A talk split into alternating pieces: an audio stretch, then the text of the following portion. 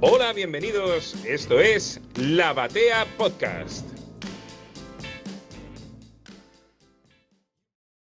Cuando comenzó esta temporada, hablamos de una revolución, de que la batea iba a cambiar, de que el bateísmo se venía. Pero claro que cuando hablas de política y de un nuevo sistema, esto indefectiblemente va a venir acompañado de comenzar una nueva cultura y de organizar al menos este pequeño grupo que formamos parte de, la batea, tanto como, como gente que hace los programas, como oyentes, empezamos a tener y a necesitar recurrir tal vez a cuestiones como, y en este caso es lo que vamos a abordar, lo que tiene que ver con la religión. Mejor que poner normas y leyes, vaya a saber uno como yo que, que no sirven demasiado, es mejor organizarnos a través de lo que puede ser la amenaza de un, de un ser superior, ¿no? Y, a- y de ahí vienen los mandamientos como reglas a cumplir bajo la amenaza de no pasar luego a la vida eterna, ¿no? En el caso de los comiqueros no sé qué sería la vida eterna, la verdad. Dejar de leer, Bueno, eso es una de las cosas que podemos llegar a hablar. Dejar de opinar de cómics, dejar de hablar de cómics, dejar de... sí. Pero bien, necesitamos estas reglas y las vamos a expresar en forma de mandamientos. Como aquellos mandamientos que fueron bajados a Moisés durante esa larga travesía en el desierto, intentaremos esbozar lo que son los mandamientos para el movimiento bateístico. Obviamente son 10 y los vamos a trabajar en este cierre de, media temporada. Vamos a descansar a partir de este programa un mes de, de programas formales y vamos a volver a mitad de agosto. Y de algún modo hacia el cierre de lo que fue el comienzo. Y creo que hemos cumplido con la promesa de campaña. Y ahora ya empezamos a fundar nuestra propia religión. Si van a seguir durante este mes de descanso los programas del Diván de los Héroes, que tienen su propio ritmo y donde nosotros solamente hacemos las veces de plataforma de audio, incorporando a nuestra amiga y amigos que integran ese equipo y que nos interesó y nos pareció muy piola darles el lugar para salir de YouTube y entrar en plataformas de audio, lugar donde Mariana del Diván nunca había estado. Fuera de eso no va a haber programas, hemos hecho bastante como para que se pongan al día. Por lo tanto, creo que y entendimos que hay un momento de cierre de reflexión que nos debemos de cara a este descanso y a, y a trabajar algunos de los conceptos que fuimos trayendo al, al programa. Estoy acá con el verdadero ideólogo de todas las maldades que yo hago. O sea, se podría decir que es el, el Chabrán de este hornero, el señor Damián Pérez. Cada vez me estás hundiendo más, eh. cada, cada vez más jodido, me van a venir a buscar. Ya se pueden hacer que chistes de eso. Pasaron 18 años. Sí, ya está, ya, ya hay serie en Netflix, así que ya eso se puede hacer chiste. Dirás que las series en Netflix son un chiste. O por lo menos el primero. Si Bueno, tenés serie en eh, Netflix ya está. ¿Cómo viste esta, esta media temporada abundante? Sobre todo abundante. Cumplimos, me parece. Eh, ya, eso es algo que ni siquiera ah, en alguna, ni siquiera en algunas religiones pasa. Cumplimos. Prometimos un montón y dimos más de lo que prometimos. Está Mm. bueno este momento de agarrar, parar un poco la pelota, mirar para atrás, mirar para adelante, presentar las propuestas para lo que sigue y dar el paso siguiente. Dejar eh, el movimiento político y transformarnos directamente en una religión. ¿Qué político no lo ha querido hacer? Sí, ¿Qué político no se ha comparado con Dios? En algún momento, por lo menos en su fuero íntimo. ¿O ha sentido ser un enviado de? También, también, también. Bueno, hay gente que ocupa, ocupa tronos por, por el solo hecho de creer que, bueno, son... Está avalado por una entidad superior. Sí, sí, tal cual. Entonces, me parece que, que nosotros podemos hacerlo tranquilamente. Va, nada nos lo impide. ¿Quién no ha tenido un delirio místico? Que levante, la, que levante la mano. Que lance la primera piedra. Quien esté libre de delirio místico, que lance la primera piedra. Tal cual. Pero bien, más allá de eso y de, y de este cierre ideológico de la temporada, que son los mandamientos, me parece que es interesante ver todo lo que hemos pasado y la cantidad de contenidos que hemos traído como para necesitar realmente un descanso. Ya lo teníamos planificado, es decir, no es que nos quemamos, no es que pensamos que, que llegamos hasta acá y tuvimos que largar. Estaba absolutamente planificado. Si algo tenemos es planificación este año, ¿no? Sí, sí. Incluso lo que fue improvisado fue para sumar y nunca en una situación de, ah, no llego, no puedo, no, no llego a publicar. Hubo dos semanas con recientemente con programa de lunes a viernes o con algún contenido de lunes a viernes. Una cantidad de contenido. Yo todavía me quedé, eh, estoy con eh, Generación Perfil capítulo cero todavía. Quiero saber qué pasa con Novaro. Bueno, yo creo que va a ser un buen momento este mes como para ir lanzando en redes sociales qué programas eh, pueden ir volviendo a explorar para ponerse al día, porque la verdad es que creo que hay, un momento donde no se llega a, escuchar todo. Es, es, un montón. Tenemos eh, las crónicas superheroicas de Patricio López Tovares que, que toman entidad propia. Me pareció muy, muy buena incorporación.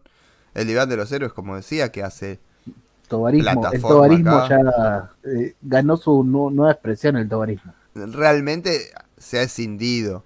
No, no, no vive de lo que pueda dar la batea en sí misma, sino que tiene un lugar propio con grandes, grandes sí. programas. Y no es una sí, columna, es un movimiento. No, no, olvídate. Y después sí, eh, la, la, revelación me parece de, de Labra y, y Lisandro en, en, su propio espacio dedicado al manga, en dos, dos espacios dedicados al manga, do, mm. dos secciones para eso. ¿Sabes que el otro día me corrigieron? Que no son columnas, son secciones.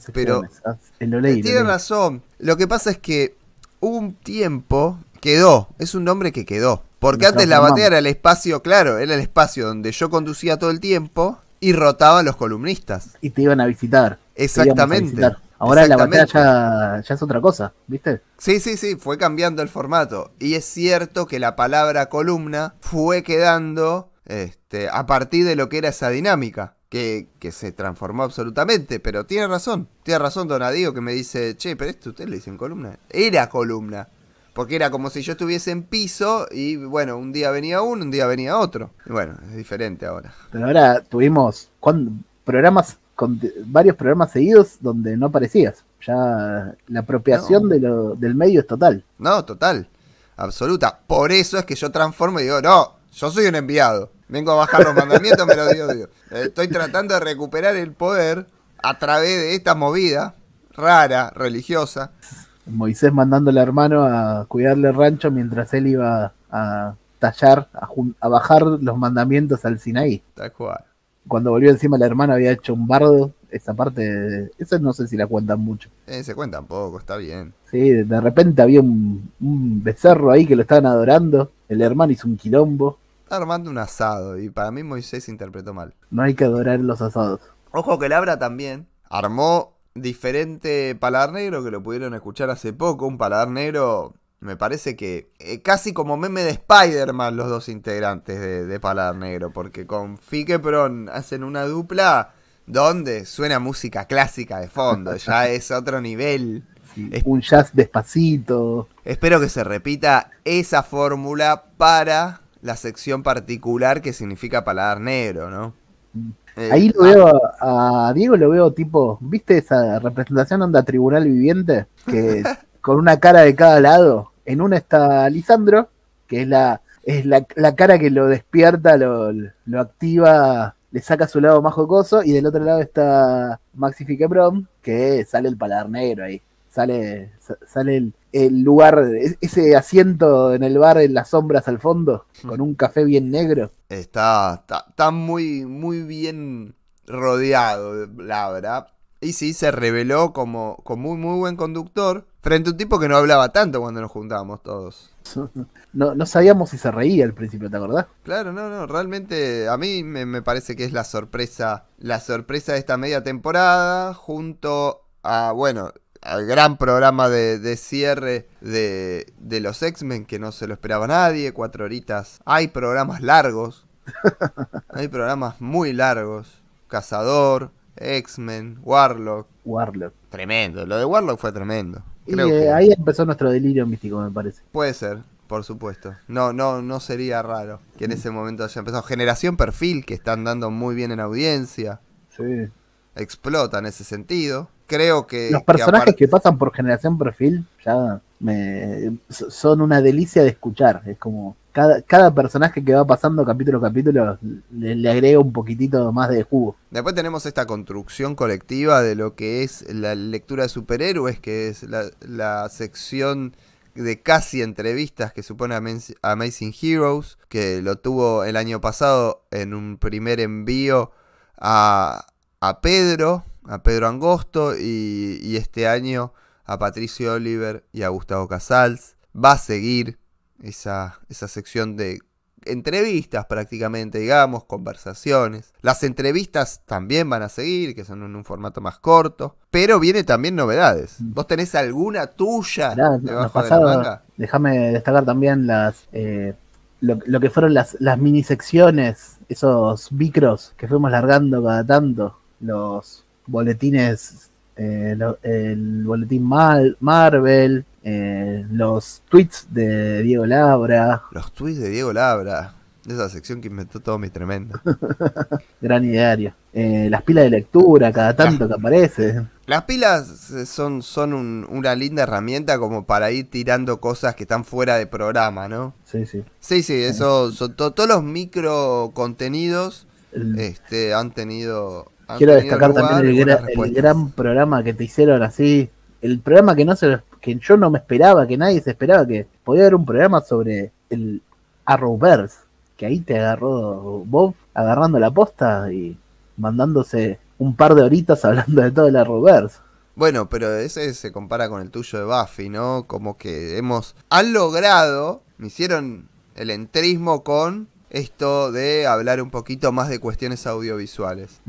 En el caso de Buffy, el caso de Arrowverse, tien- tienen eh, cada uno un programa que ahí me los ganaron. Sí es cierto que salen y ahí es donde yo digo, bueno, está bien, háganlo, esto está bueno. A mí mi problema con hacer los contenidos audiovisuales es repetir la andanada de, de propuestas similares que hay por internet. Es decir, hay un montón de podcasts que si, que si nosotros nos vamos, nos ponemos a hacer la última película de superhéroes, la última película de franquicia, vamos a ser idénticos a esos podcasts, a esos youtubers. Y la verdad es que me parece que, que la idea nuestra siempre fue diferenciarnos un poco del resto. Sí, meterle historieta. Incluso hasta, bueno, el programa de Buffy estuvo centrado en las historietas, yéndose para lo audiovisual. El programa de Arrowverse hasta te habló, se pusieron a hablar de todas las historietas paralelas que salían del Arrowverse.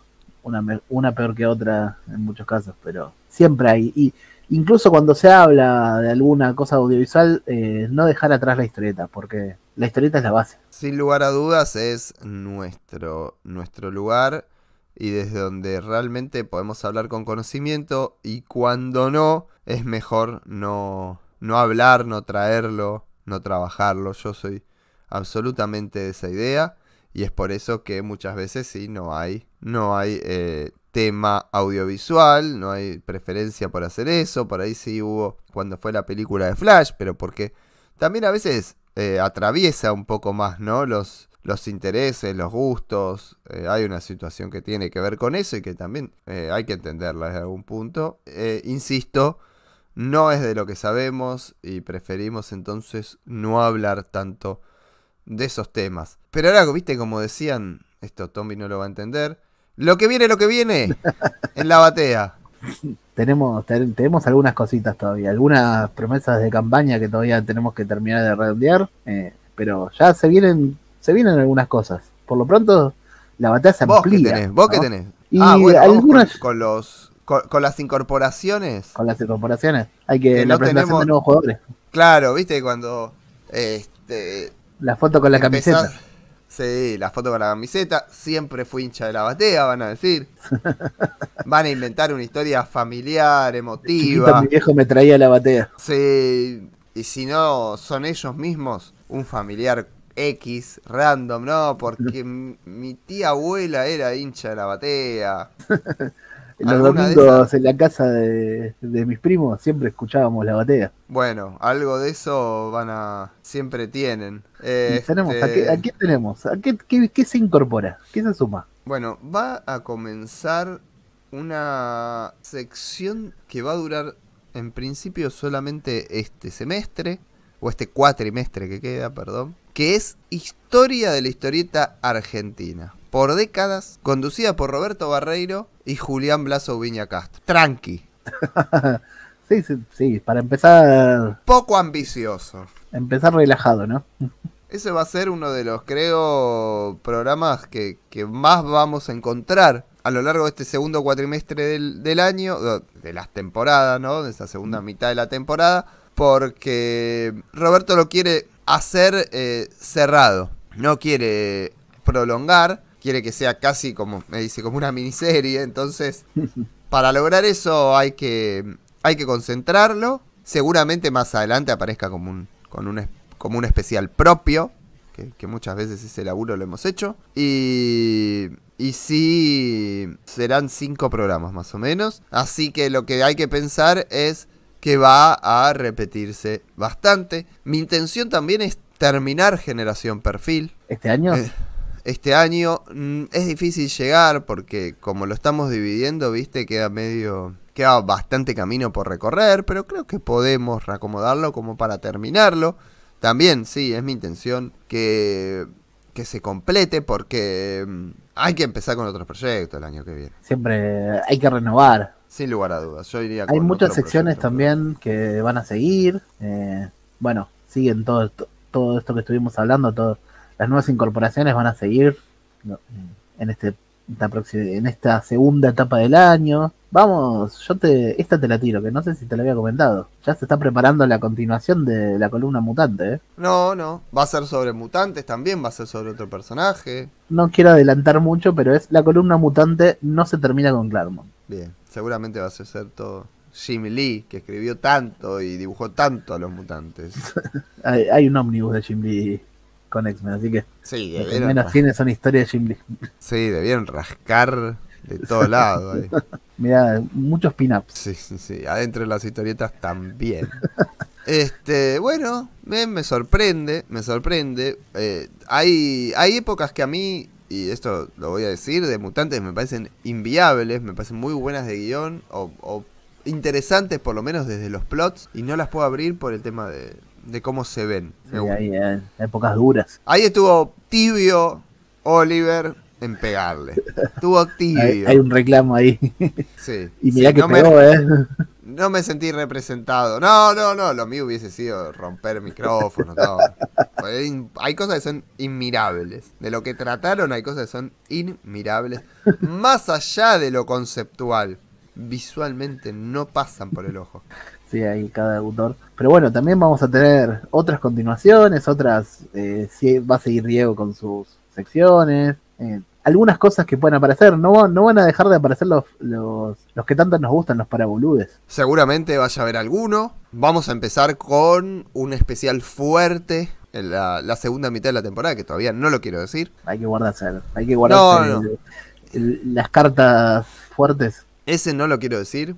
Ya, ya para, para el momento que esto esté al aire, ya va a estar grabado en un 50% más o menos, un poco menos, un 30% va a estar grabado. Va- es un especial de los largos. Eh, se va a parecer al de Cazador en algún punto. No, no por temática, sino por así, grabado en partes, mezclado, cortado. Es- creo que ese va a ser un plato fuerte. Sí. Después yo quiero hacer muchas charlas de, de superhéroes. Tengo agendadas un montón. Y me parece que es una sección que, que me gusta mucho hacer. Así que también eso es una parte, ¿no? De todo esto.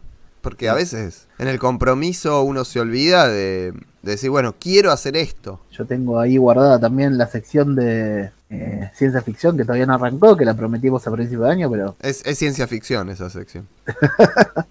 pero ya, ya, ya está en preparación. Así que bueno, no, va a seguir en este sentido con, con estos, con estos jugadores y, y seguramente siguiendo la lógica que tuvimos todo este año, que fue más de un programa por semana, la base es de uno por semana, y pensando en que dejamos de ser un podcast semanal y empezamos a ser un equipo mucho más grande, empezamos a pensar en, en un medio con, con muchas voces e incorporando contenidos aparte de los que hacemos quienes empezamos con la batea. La sum- eh, se suman Tovares por ahora y, y el diván de los héroes, es decir, las crónicas superheroicas y el diván de los héroes, perdón, como, como elementos que no son producidos por nosotros. Si bien hay- tienen un acompañamiento en algún punto, es mínimo. Bueno, nosotros queremos empezar a tener esa, ese lugar de ser un espacio para hablar de cómics y que hable quien quiera.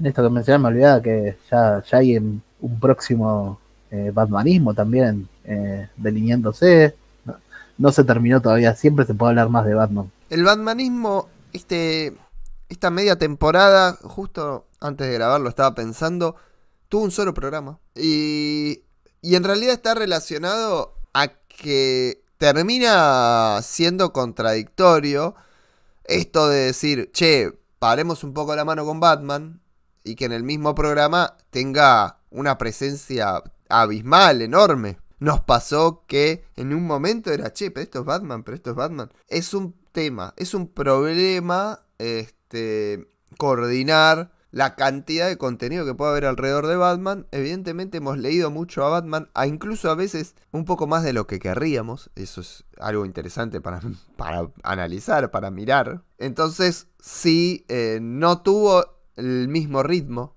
que el año pasado, pero es una columna que sigue vigente y que se va a seguir. Es un libro que se sigue escribiendo, porque el de Batmanismo es eso. Cuando la ciudad lo necesite, el Batmanismo va a estar ahí. No estaba muerto, estaba de parranda Batman, como dijo Morrison.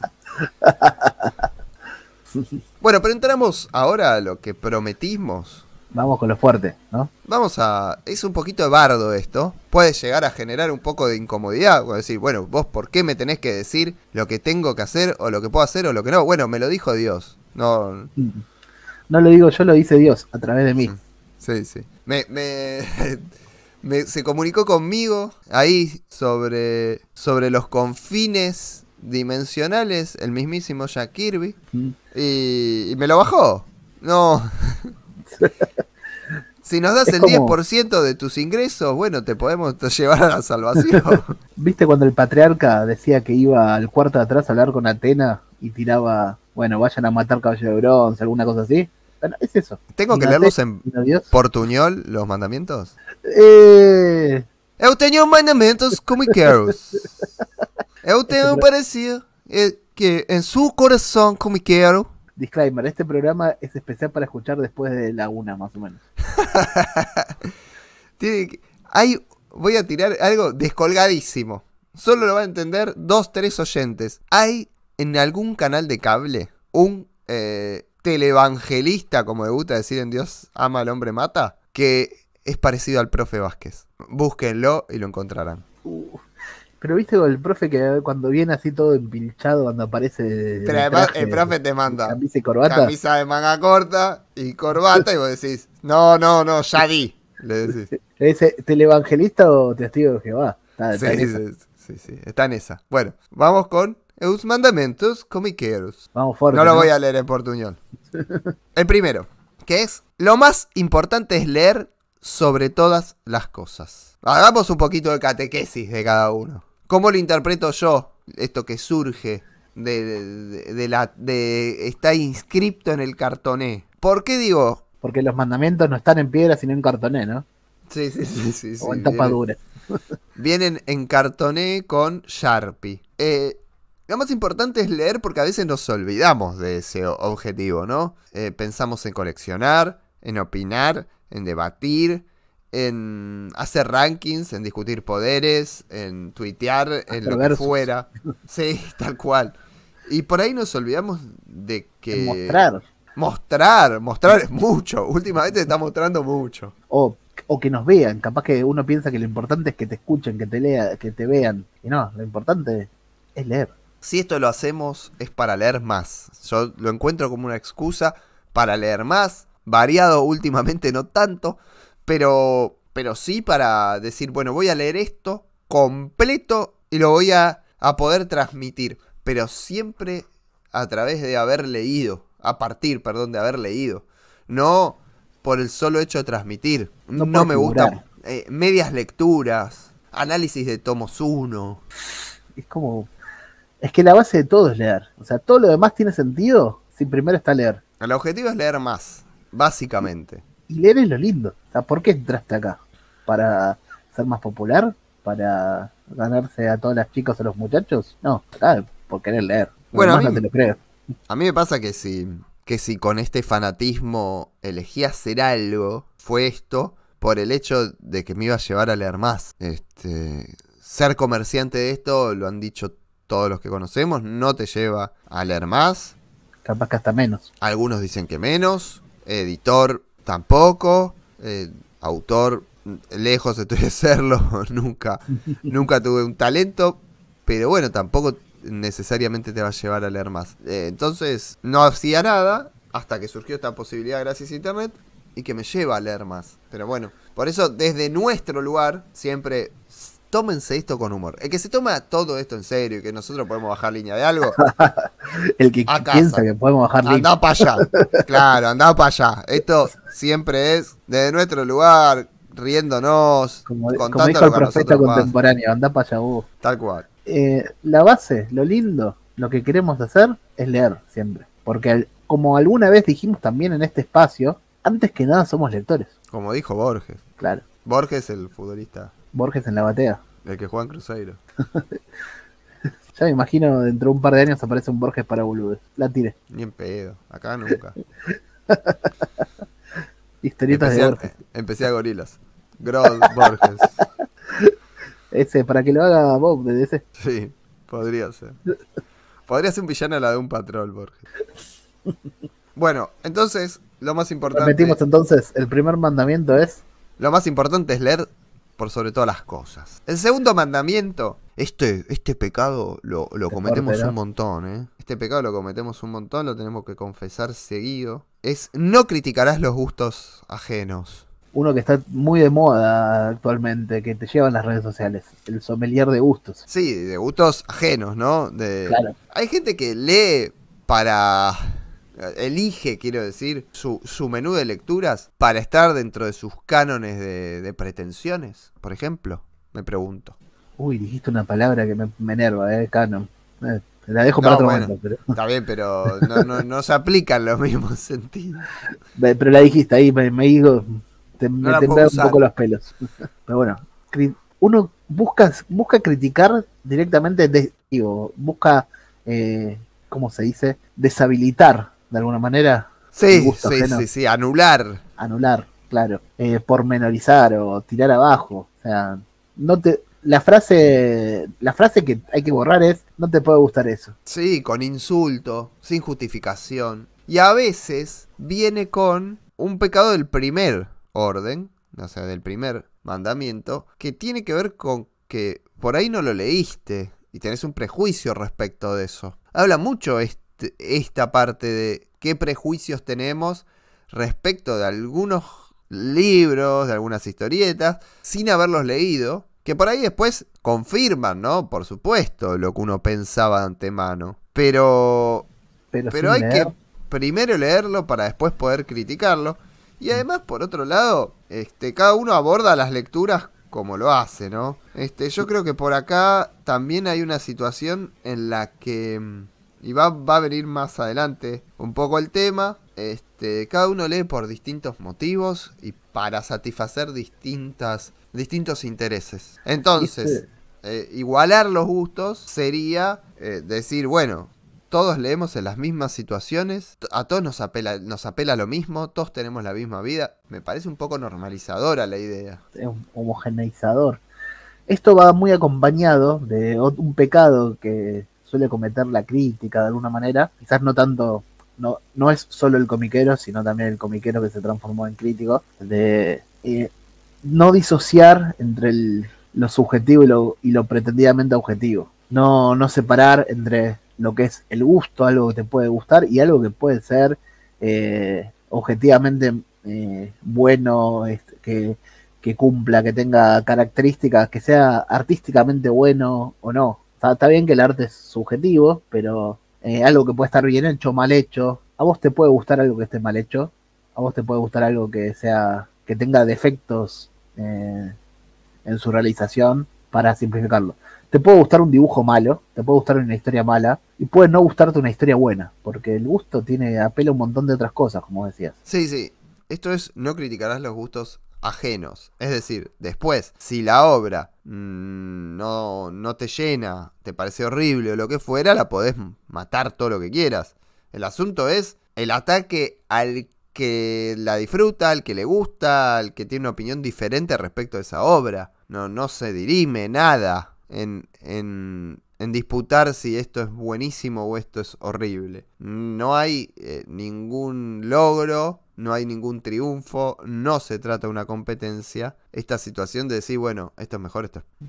La cantidad de razones por la que algo te puede gustar son infinitas y son todas válidas. No criticarás los gustos ajenos es el segundo de nuestros mandamientos, ¿no? Luego tenemos el tercero. ¿Qué dice? un poco ahí, escuchando, escuchándote decir recién ahora, un poco esta es una consecuencia de, la difusión del segundo. O sea, que el segundo exista hace que este tercero que vamos a decir eh, sea una consecuencia del mismo.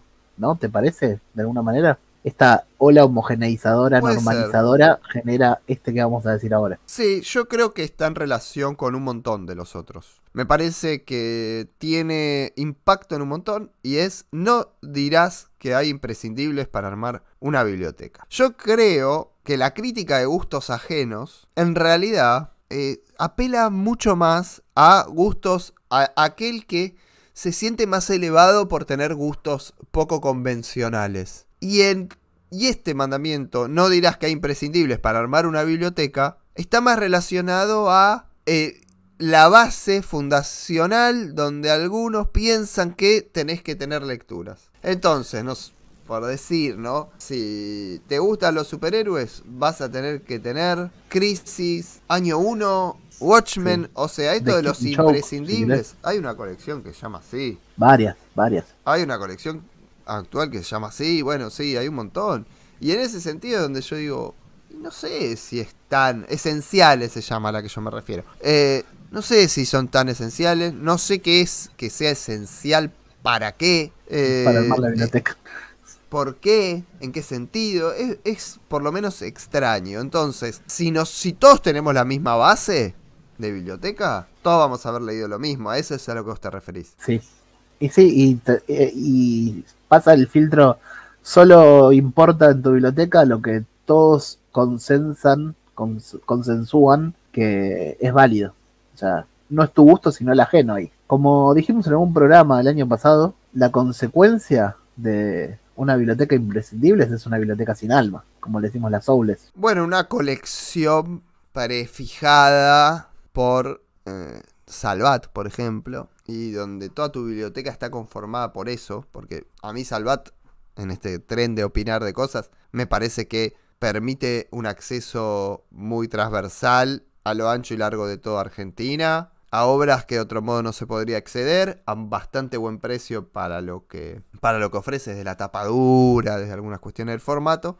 Dicho eso, la parte mala o la parte polémica o discutible de armarte una biblioteca solo en base a lo que te ofrece la colección que va al kiosco es que te dicen lo que tenés que leer y que te generan una sensación de que tenés lo necesario cuando es tan vasta la, cantidad de historietas que hay. Por ejemplo, para elegir la imagen de portada de este programa, fuimos a buscar esas historietas de la Biblia que salían, en Estados Unidos salen un montón, pero sobre todo en DC, y encontramos una portada de Joe Kubert. ¿Quién leyó acá una de historia de la Biblia? ¿Alguno de Novaro en algún momento por casualidad? Pero salvo que hayas sido fan de Novaro en su momento y que le hayas consumido todo, no leíste historietas de la Biblia. Entonces, ¿qué es imprescindible? ¿Quién te genera que se llene? Hay tanta variedad. ¿Cuántos lectores en Argentina han leído Archie? Y es fundamental para cualquier lector que se precie de historieta estadounidense y probablemente es, es una de las patas de la mesa. Tenés que leerlo, estás obligado. Es imprescindible. No. No, no existen. No existen. Tal cual. ¿Cuántos leí, eh, han leído la EC Comics acá? Muy pocas personas. ¿Está mal? No. Pero bueno, eh, la, la, propagación de esta idea de, de, decir, che, esto es fundamental, genera al final del día que todos hayan leído más o menos lo mismo y que y que haya sido por decisión de un tercero. Que es diferente a criticar los gustos ajenos. Y ahí es donde yo, cuando vos me decís, che, se parecen. Yo creo que el que critica los gustos ajenos es el que se quiere diferenciar de los demás a propósito. Y acá es al revés. El problema está en parecerse a propósito. Sí, puede, puede ser. Me, me parece que uno termina dando lugar de. Los caminos de uno pueden llevar al otro. Pero bueno. Eh, Claro, el que critica gustos ajenos puede ser un reaccionario frente al que habla solamente de imprescindibles. Sí. Es interesante eso. Pero bueno, un otro- poco están todos conectados entre sí. Vamos a ver Sí, que hay conexiones. Obviamente, obviamente. Eh, entonces el tercero era no dirás que hay imprescindibles para armar una biblioteca. Vamos al cuarto de los mandamientos, que es polémico, por lo Otra menos. arista más de este mundo. Y creo que ahora lo vamos a charlar un poco más en profundidad. Lo, lo hablamos un poquito en la primera parte de este, de este envío. Pero tiene que ver con qué son los cómics, ¿no? Pero bueno, el cuarto mandamiento sería el fanatismo por las películas y series basadas en cómics no te hacen comiquero. Es muy interesante en el mundo que vivimos y me parece que es un mandamiento que también le habla a quien es comiquero y se enfrenta ante una horda de fans de los superhéroes, de nuevos fans de los superhéroes. ¿Y qué te puede generar? Bueno, Quizás No hay que también mezclar. lo podemos extender un poco y quizás también se aplica al anime y el manga. Pero bueno, va- creo va que el diálogo la es más fluido en el caso del manga anime. Mm. Me parece que, por ejemplo, hay personas, y esto me corregirá en algún momento Labra, si me equivoco, pero que tiene una relación más de puerta va y ven entre un producto y el otro. Eh, yo sé que en las comiquerías va gente a decir, quiero que me, me des el manga a partir de donde cierra la serie la tele, cosas así. Creo que hay como una relación mucho más intrincada y cuando no tiene nada que ver, como por ejemplo fue el caso de Promise Neverland, la reacción del público fue tremenda. Me parece que hay una espera o un diálogo constante entre ambos productos. No sé si tiene que ver con el ritmo de vida japonés, donde la gente hace eso, eh, consume alternadamente y va armando la historia a medida que puede entre tele, eh, la revista, y como que se va armando una gran historia. Pero sí, este, está habiendo una, una propagación enorme de productos audiovisuales basados en historietas. Y en- o en personajes, porque por ahí a veces ni siquiera.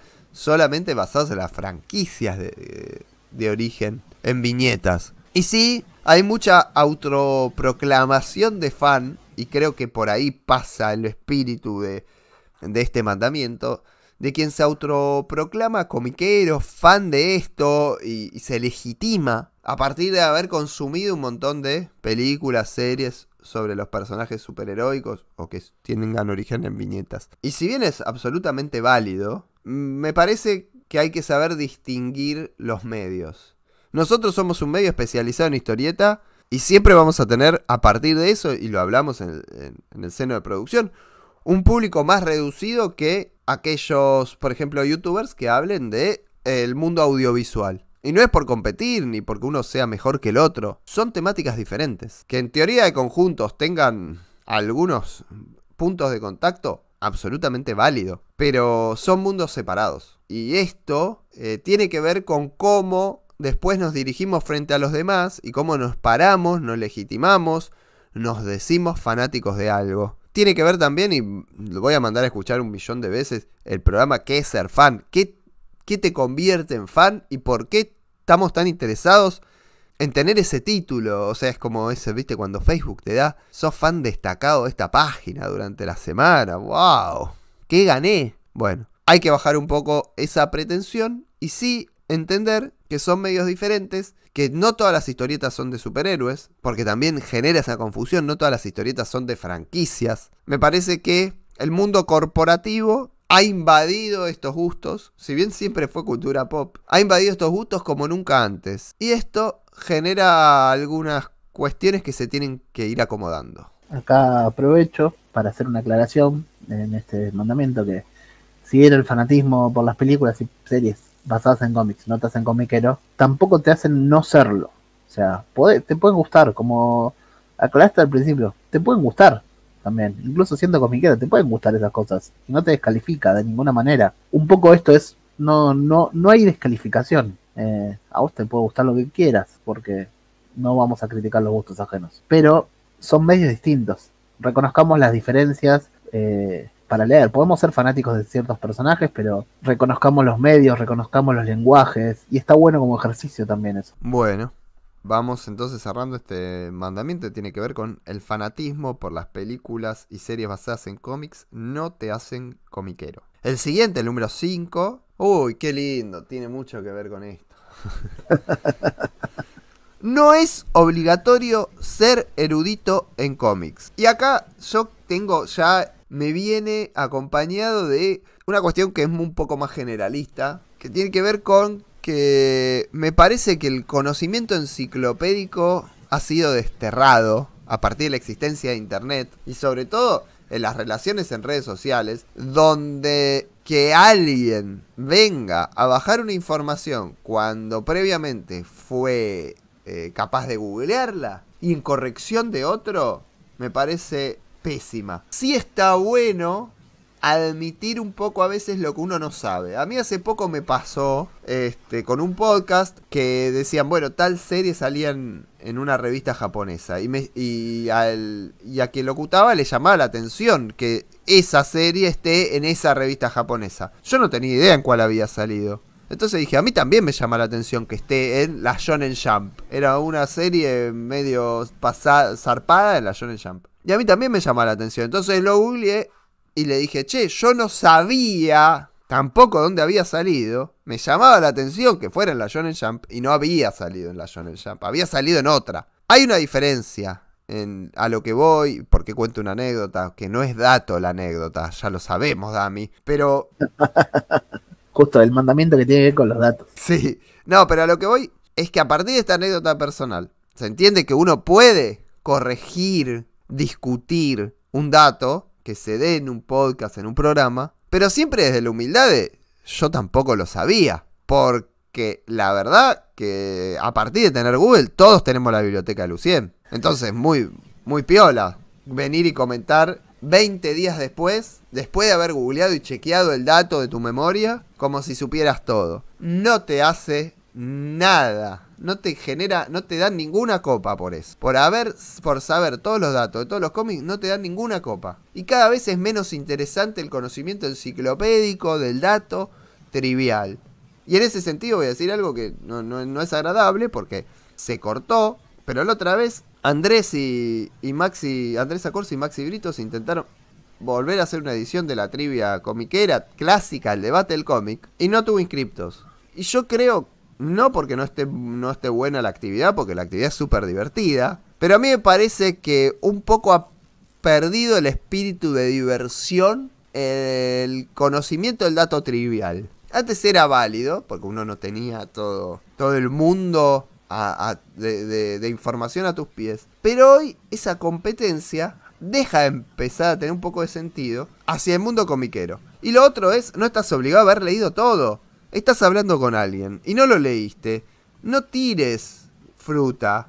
No sos chat GPT. Agarra y decir, eso no lo leí. Y nadie te va a llevar preso, no van a llevar la no van a llamar a la policía, nadie te va a cancelar, no te va a pasar nada. Este mandamiento es con el que con el que más problemas tengo, con el que más me cuesta, porque todo lo que dijiste, el dato trivial, todo eso a mí me divierte, me gusta, la trivia me, me encanta, eh, los datos me encantan, pero lo estoy interpretando también por esta esta beta que estás marcando. Me parece que es eso, es no estás obligado a saber todo, los errores pueden corregirse, el conocimiento se puede aprender, no, no surge del aire, no, no, lo puede, no lo traes incorporado eh, instantáneamente. Nadie tiene por qué saber todo, nadie tiene por qué haber leído todo, y lo que está bueno es eso, que sean excusas para leer, para aprender, para conocer. Nadie es mejor por saber más que el otro, nadie es más comiquero por saber más datos. Voy con esa interpretación de este mandamiento.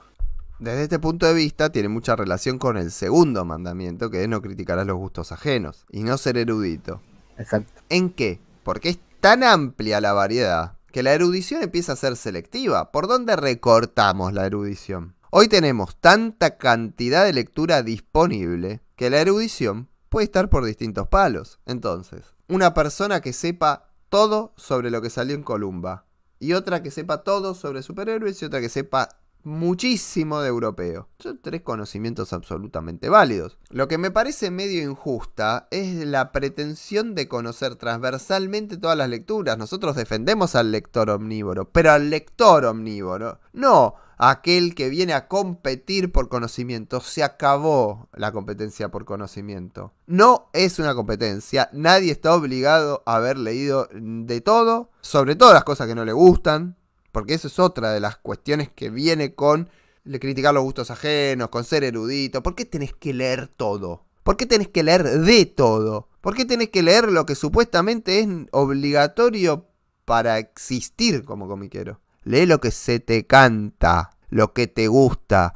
Si yo soy un termo de los superhéroes que me gustan, y sobre todo los superhéroes viejos, ¿cuál hay? Y si a alguien le gusta solamente leer manga, publicado por Ibre que hablen en argentino, 10 puntos, que vaya a leerlo, que haga lo que quiera. Y si a alguien le gusta leer eh, manga en neutro también, que lo haga. Sí, sí, por supuesto. Y por ahí sabe mucho de eso. Y vos no te alcanza ni para ponerte las medias. Porque además ahí hay otra cuestión. Que son tan grandes hoy las esferas de conocimiento que uno puede tener. Que es imposible efectivamente lograr esa erudición. Y de acceso al conocimiento. No es que antes no había conocimiento. Lo que se amplió ahora es el acceso. Hay muchas formas de acceder, incluso cosas a material para leer. Ya, ya no solo leemos lo que nos cae en papel, en físico, lo que encontramos revolviendo alguna librería vieja de barrio. Hoy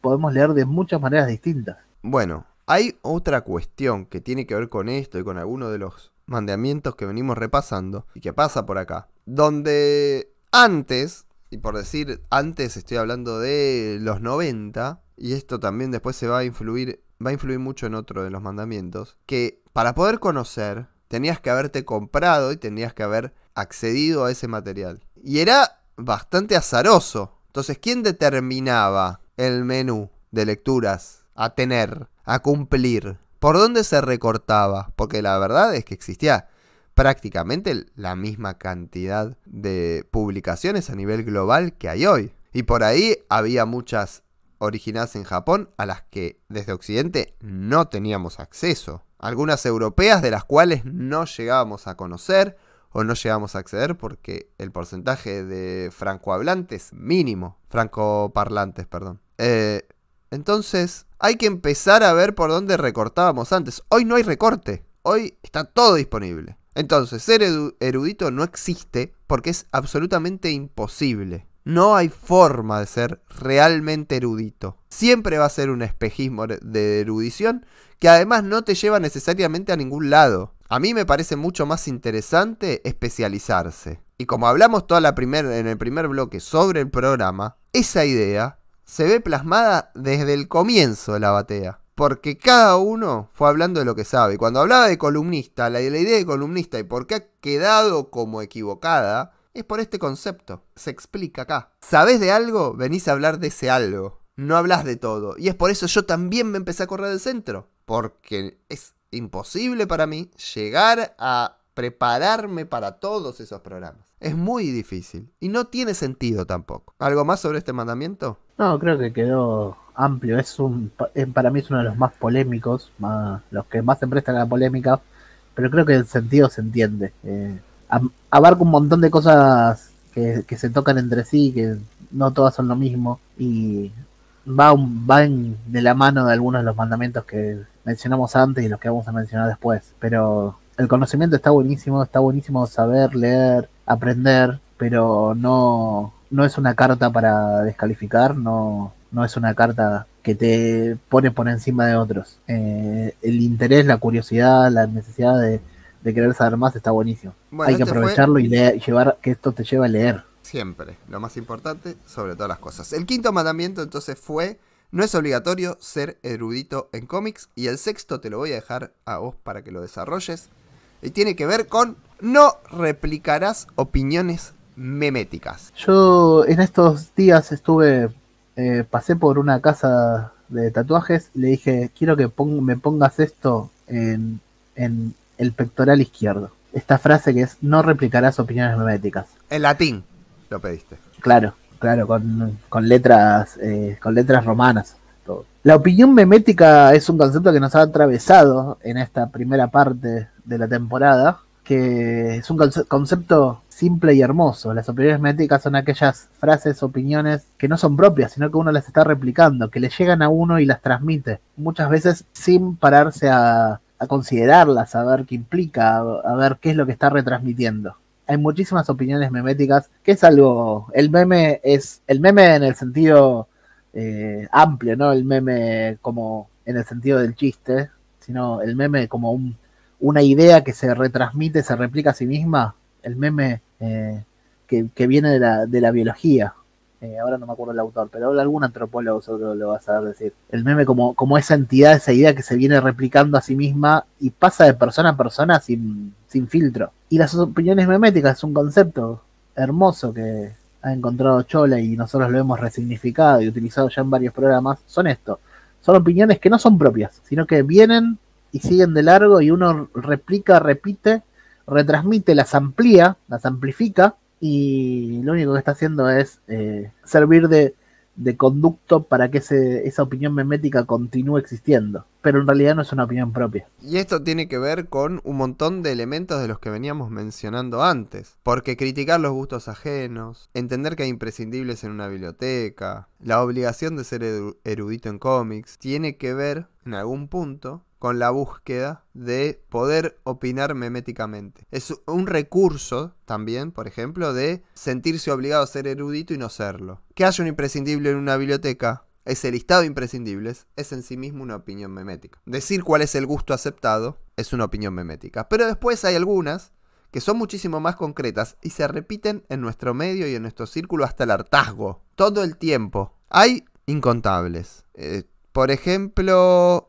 una, la que cae Damián, que es John Romita Jr. es horrible. Y creo que Damián no lo dice meméticamente, pero hay una idea memética detrás de eso también. El compartir aisladamente fallas de Romita Jr. en perspectiva es memetí, pero recontra memético. Hay opiniones sobre Watchmen muy meméticas. Por ejemplo, que es la obra más gloriosa de la historia del cómic. O que Puede antes serlo. de la crisis DC no, tenía nada importante.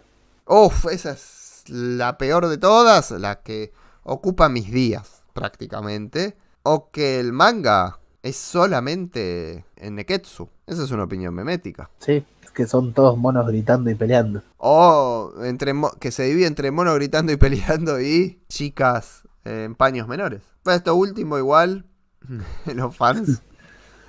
Los fans lo han ayudado. Lo van empujando cada vez más. Lo de la pelea no tanto, pero. Sí, hay muchas opiniones meméticas que las repetimos, repetimos, replicamos.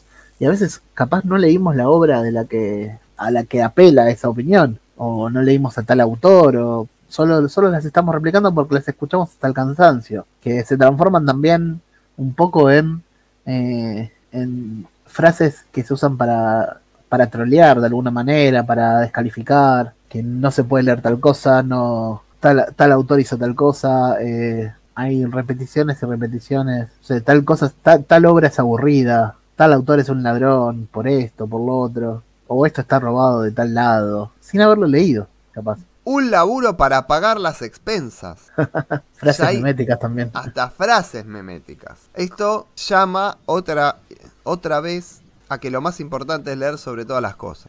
Para evitar las frases meméticas, lo mejor que podemos hacer es sentarnos a leer. Quiero redondear un poco leyendo la definición que Chola creó de opinión memética que, que dejó por escrito en uno de los boletines de Meridiana, en el newsletter El último recreo, que dice así, son las opiniones meméticas son opiniones que trascienden a las personas, que se repiten sin importar quién las emite y se replican, como un meme, que no es otra cosa que el equivalente a un gen, pero traducido como un replicante cultural, pasando de emisor a emisor y estableciéndose en un imaginario popular que pareciera validarlas. Acá aprovecho que mencioné el concepto de meme, que es ahí encontré el dato, porque no soy un erudito. El dato es de Richard Dawkins, es el biólogo filósofo que creó el concepto y acá es donde lo estamos aplicando para discutir este tema. Bien, entonces este es el sexto mandamiento, no replicarás opiniones meméticas, creo que es uno de los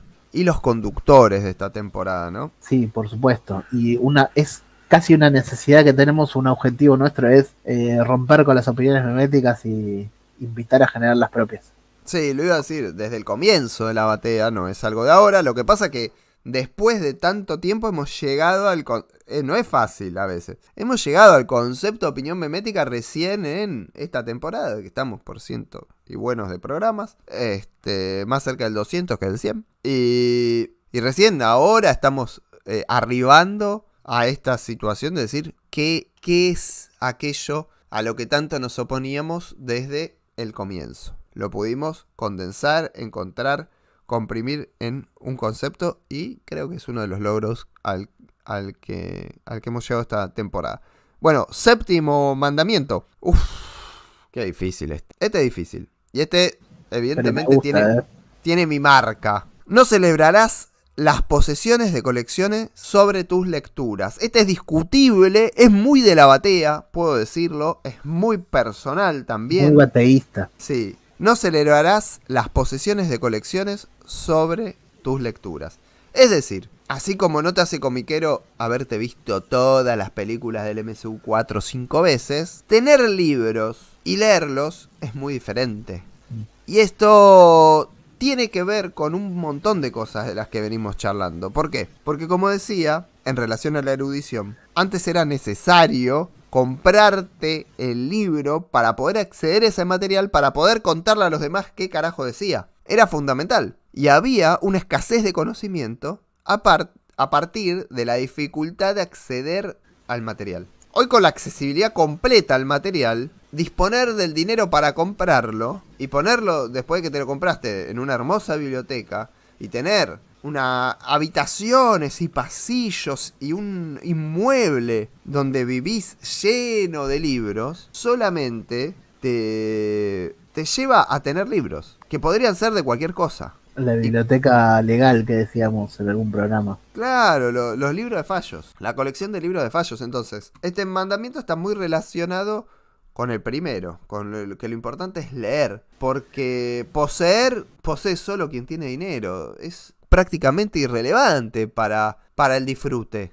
el poseer, salvo que hables de eso. Pero bueno, por lo menos en esta religión, la posesión de colección no es relevante.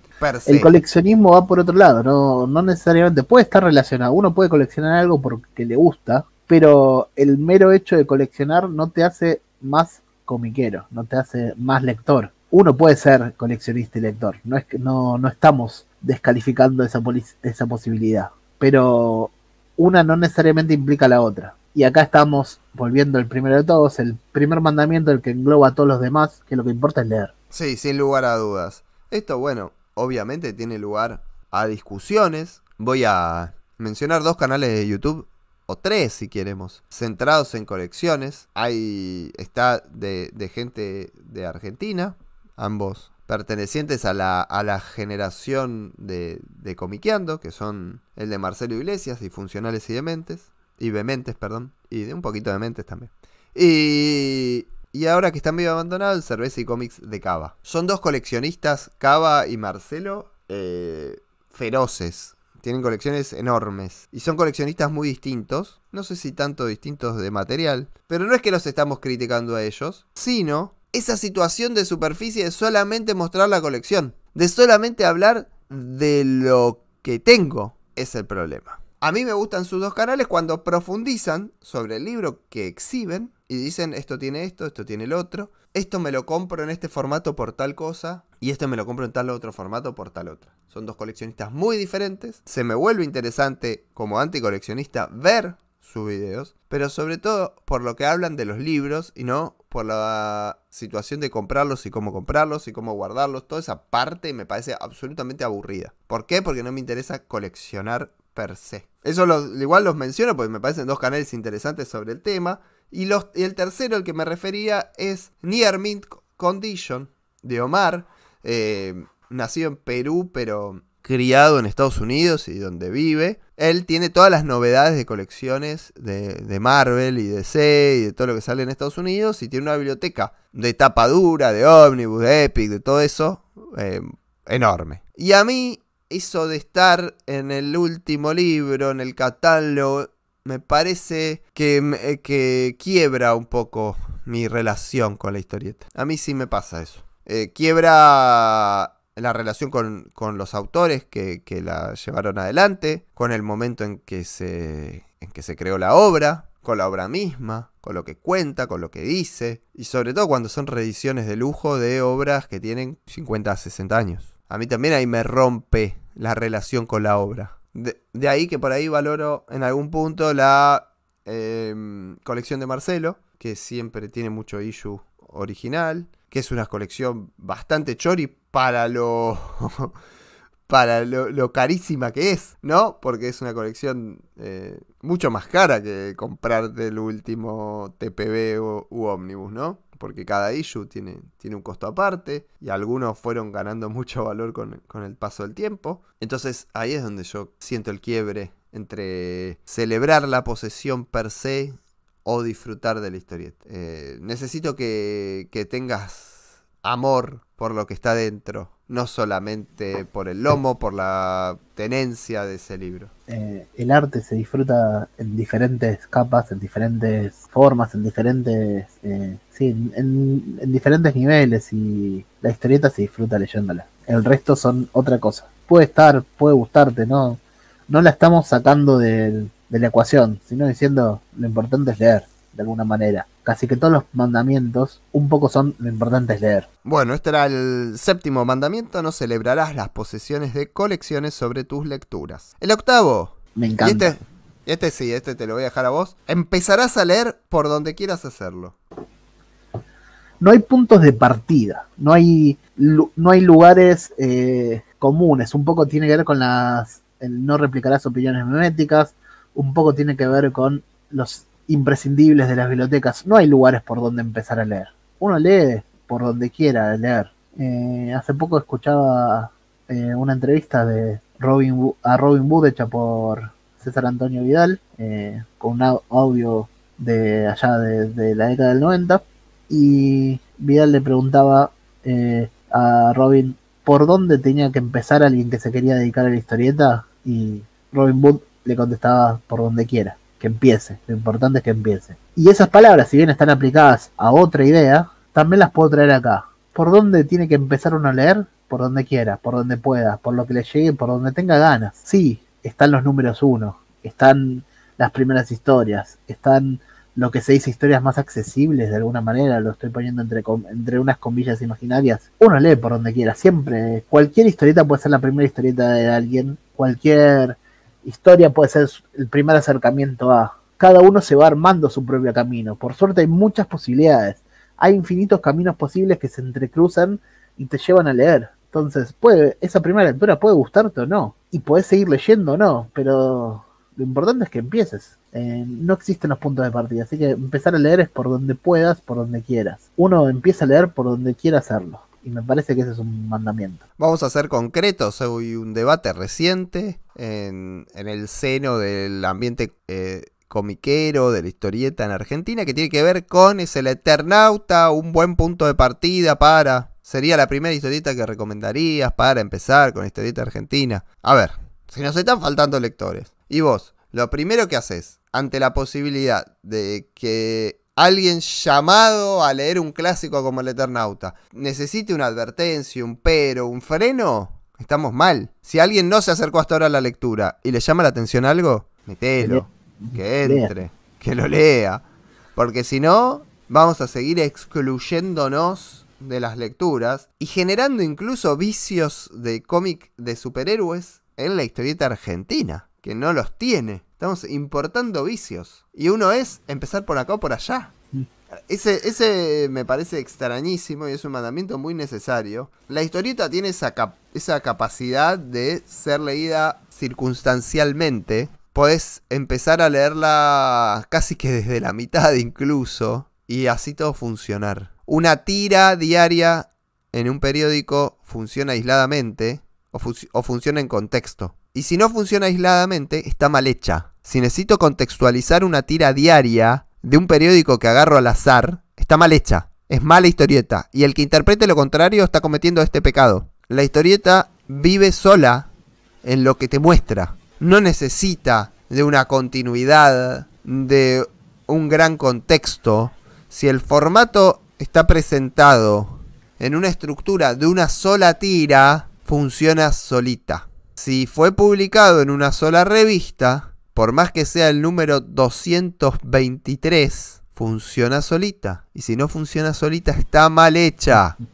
Eh, Esto, esto, es, un, es un gran atributo de la historieta que muchos lectores experimentados están olvidando. esto te lo cruzo con algunas opiniones meméticas también. Eh, no se puede empezar a leer eh, DC por la crisis. ¿Cuántos han empezado por ahí? Pero además es todo lo contrario. O sea, es el final y es el principio. Yo creo que si le preguntás, si hacemos una eh, encuesta y le preguntamos sobre la primera historieta a un montón de gente, eh, muy pocos van a decirte, eh, arranqué por el principio de tal cosa o arranqué por este lugar. Va a ser recontra variado los, los puntos de inicio. El primer lugar, lo primero que leíste es lo primero que te cayó en las manos, lo primero que llegaste. Te lo digo siendo eh, alguien que, incluso esto se aplica para, no es algo solo de las historietas, es de las historias. Eh, no sé, mi primer volver al futuro no fue la 1, si querés. Esto de empezar a leer por donde quieras hacerlo es para todas las historias. Y es la gracia y la libertad que tiene. Eh, no, Mariano recién mencionó continuidad.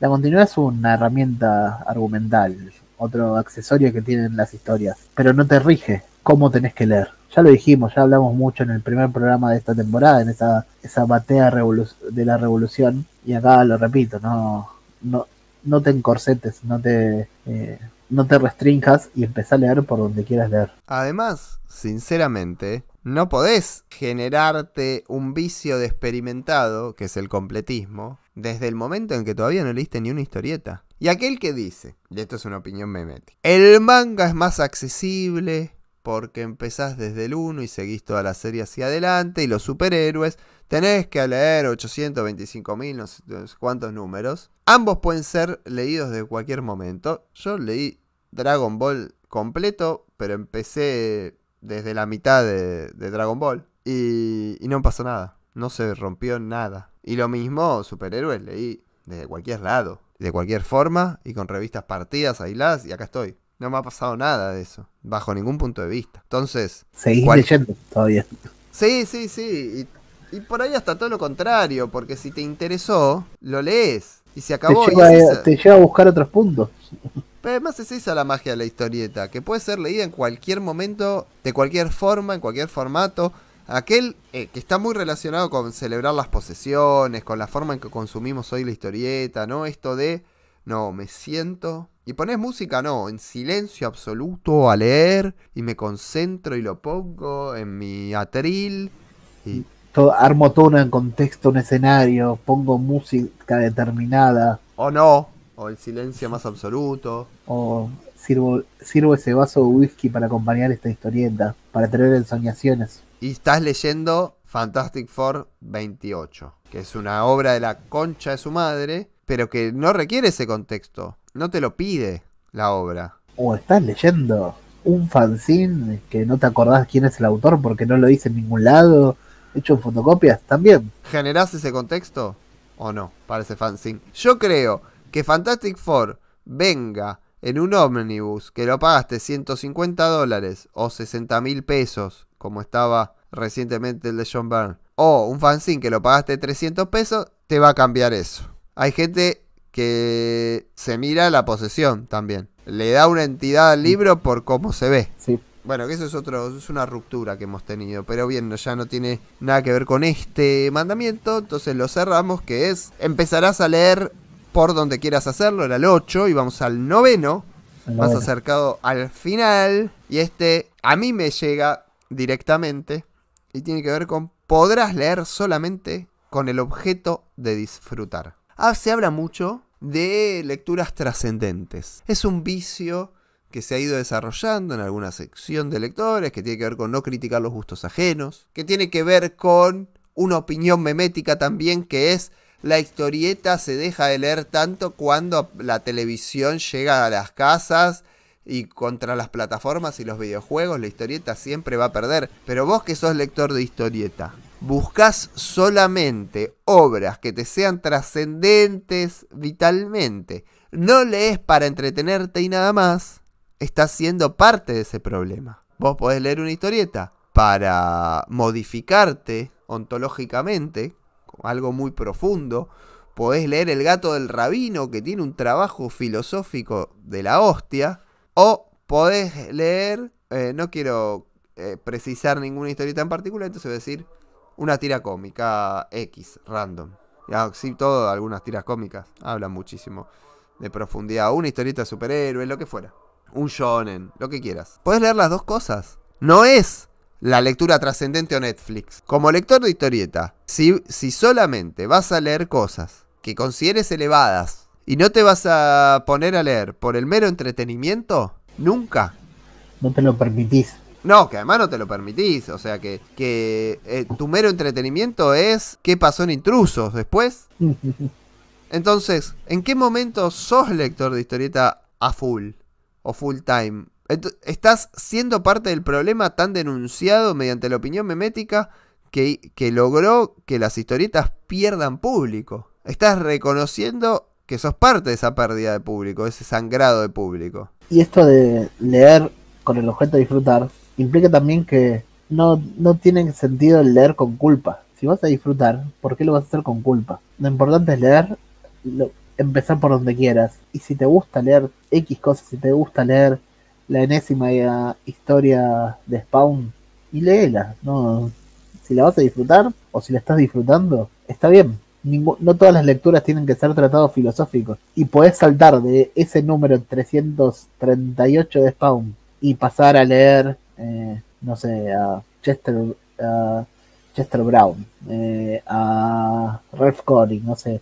autores que tratan temas más profundos, también. Y después puedes volver a leer esa pelea de Spawn. Sinceramente, hay historieta para todos los gustos, para todos los momentos, para todas las instancias y por lo tanto podés leer solamente para disfrutar. Podés leer solamente por un ratito. Eso es otra de las cosas que a mí siempre me gustó muchísimo de la historieta frente a la a la literatura, a la lectura de literatura. Requiere procesos de entrada y salida al momento de lectura mucho más acotados. La, la literatura te obliga a un mayor grado de concentración o una mayor cantidad de minutos por ahí. Y la historieta, con esa capacidad, eh, con ese eh, elemento visual que tiene, logra poder ser mucho más inmediatamente inmersiva. Y, eso sí tiene que ver con, la posibilidad de mm, hacer una lectura más, como se, se añora mucho y se, y se festeja de Japón, de transporte público.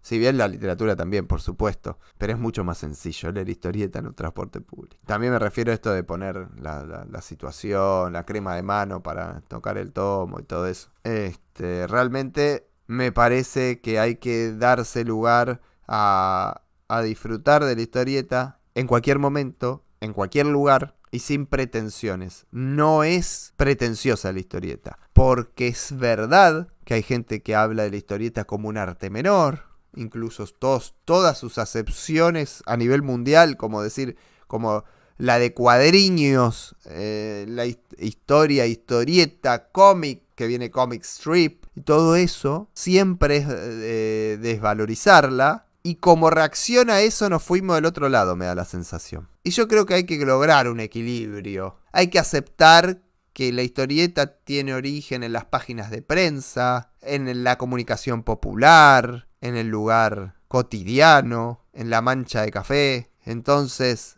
pensemos que podemos también mantener un arte hermoso dentro de lo cotidiano. Y eso es otra de las cosas que me encanta de la historieta. Es popular per se.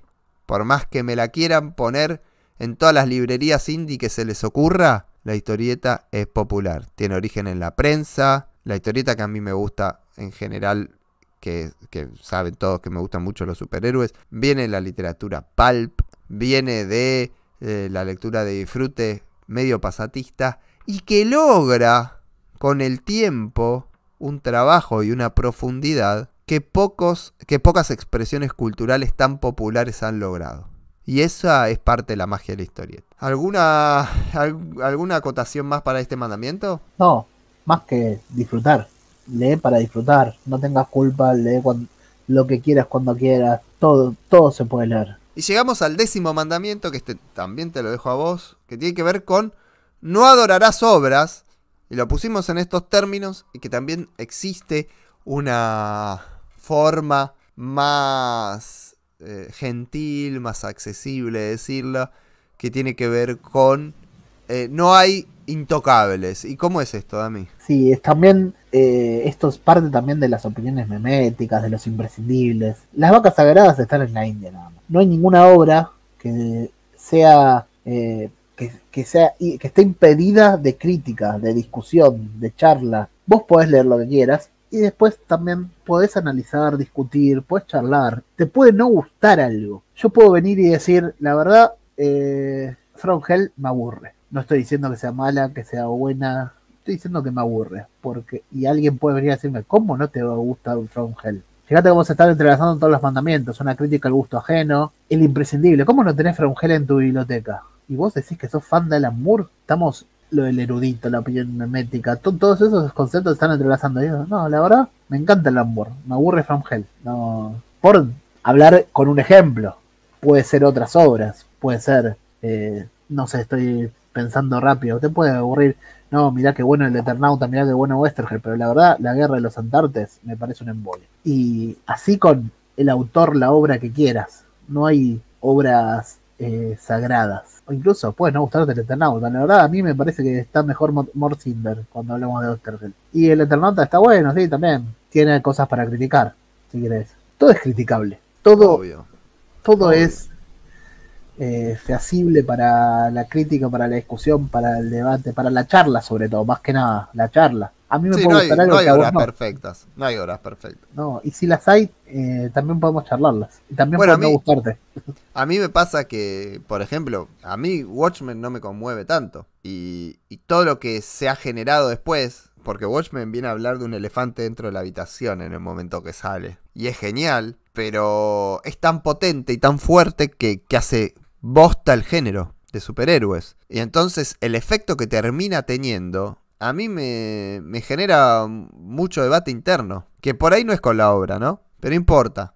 Me dan ganas de que sea tocable en ese sentido. Bueno, ya podrán escuchar ahí en el, en el programa que hicimos con, con Germán Tolosa sobre Watchmen. Pero, por ejemplo, una de las cosas que se le pueden tocar que yo encuentro es Watchmen hubiese sido Watchmen sin DC, hubiese logrado lo que logró sin ser parte de la editorial. Porque ahora está eh, con el tiempo se generó la gran discusión de que lo cagaron a Moore, que no lo cagaron, que, que al año, la, que las reediciones, etc. Pero nunca nos planteamos si hablaríamos igual de Watchmen si Moore lo hubiese publicado únicamente en Inglaterra, por decirlo de algún modo. O te, te, subo la apuesta. Eh, el regreso del Caballero de la Noche, de Retro de Dark Knight, de Miller, que es otra, una obra que a mí no me conmueve. Y podemos estar hablando horas de lo que significa esa obra, que quizás es muy probable que esté entre los imprescindibles, que te diga el que arma bibliotecas de imprescindibles, que mucha gente te puede decir, ¿cómo no te va a gustar? Es una de las obras más importantes del siglo XX, es de las más importantes para los superhéroes, cambió completamente la industria.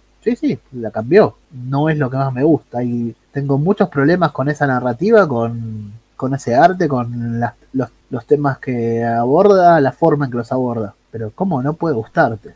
Bueno, yo Es como se entrelazan todos los mandamientos. Yo te voy a apuñalar, pero hoy los mutantes de Claremont me parecen infumables. Hoy. Los leí un montón de veces y me encantaron. Y tenía la camiseta puesta. Y, me, y me gustan, me, gustaban, digo. Y hoy estoy en un momento en que no me los banco. ¿Y? Está bien. Y, te, y te puedo dar argumento de por qué no me los banco y que me puede llegar hasta vos decir, ah, entiendo por lo qué. podemos discutir. ¿Por qué hoy no te los bancas más? Pero hoy no los puedo volver a leer. Cuando ya lo leíste tres veces. Ya no te sorprenden, capaz. Claro, todos los pro... Claro, pero además eh, toda la, la, super cantidad de texto y un montón de cosas eh, realmente generan que, que, me hayan aburrido. Uno puede estar agotado de ciertas fórmulas que quizás nacieron ahí, pero ya las leyó tantas veces que no, no le sorprenden. Tal cual, hoy hay arcos que digo, pero este arco no tiene sentido. Y bueno, está bien, pero porque le encontrás, le empezás a ver los hilos y empiezan a, empieza a resaltar lo que por ahí en dos tres, en las dos primeras lecturas mm, eh, quedaba al fondo, que es lo negativo, en una obra tan clásica y tan importante y tan trascendente y tan buena. O, consumir para textos que te hayan discutido la obra y que te hayan tirado pistas para verlas de otras maneras también y que te haya cambiado eh, la apreciación personal. No, no, olvídate, tal cual tal cual. Entonces ahí es donde yo creo que sí, no, no hay intocables de los que no se puede hablar mal. Yo dije Watchmen porque realmente es una obra que la discutís y explota todo. El Eternauta la discutís y explota todo. Este.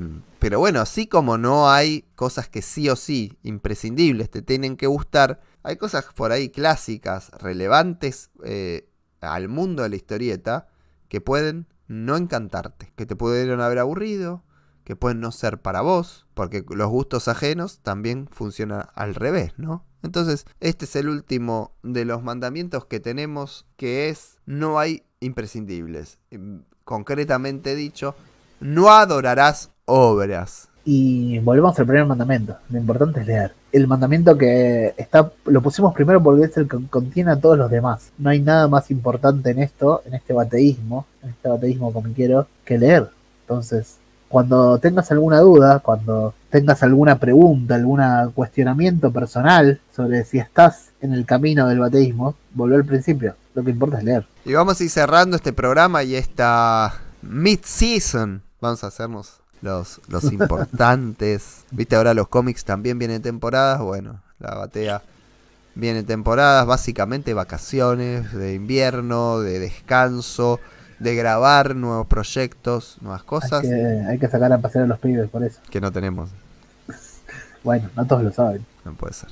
Bueno, gracias Dami por, por este programa y esta eh, media temporada de 2023 de la batea. Le creo que con este mes le vamos a dar lugar a aquellas personas que nos llegaron a escuchar todo, porque hicimos un montón de programas, horas y horas, que se pongan al día. Volvemos para mitad de agosto con un especial muy grosso. Estén atentos a ese regreso. Gran regreso vamos a tener. Eh, sin dudas, sin dudas. Un abrazo grande. Gracias.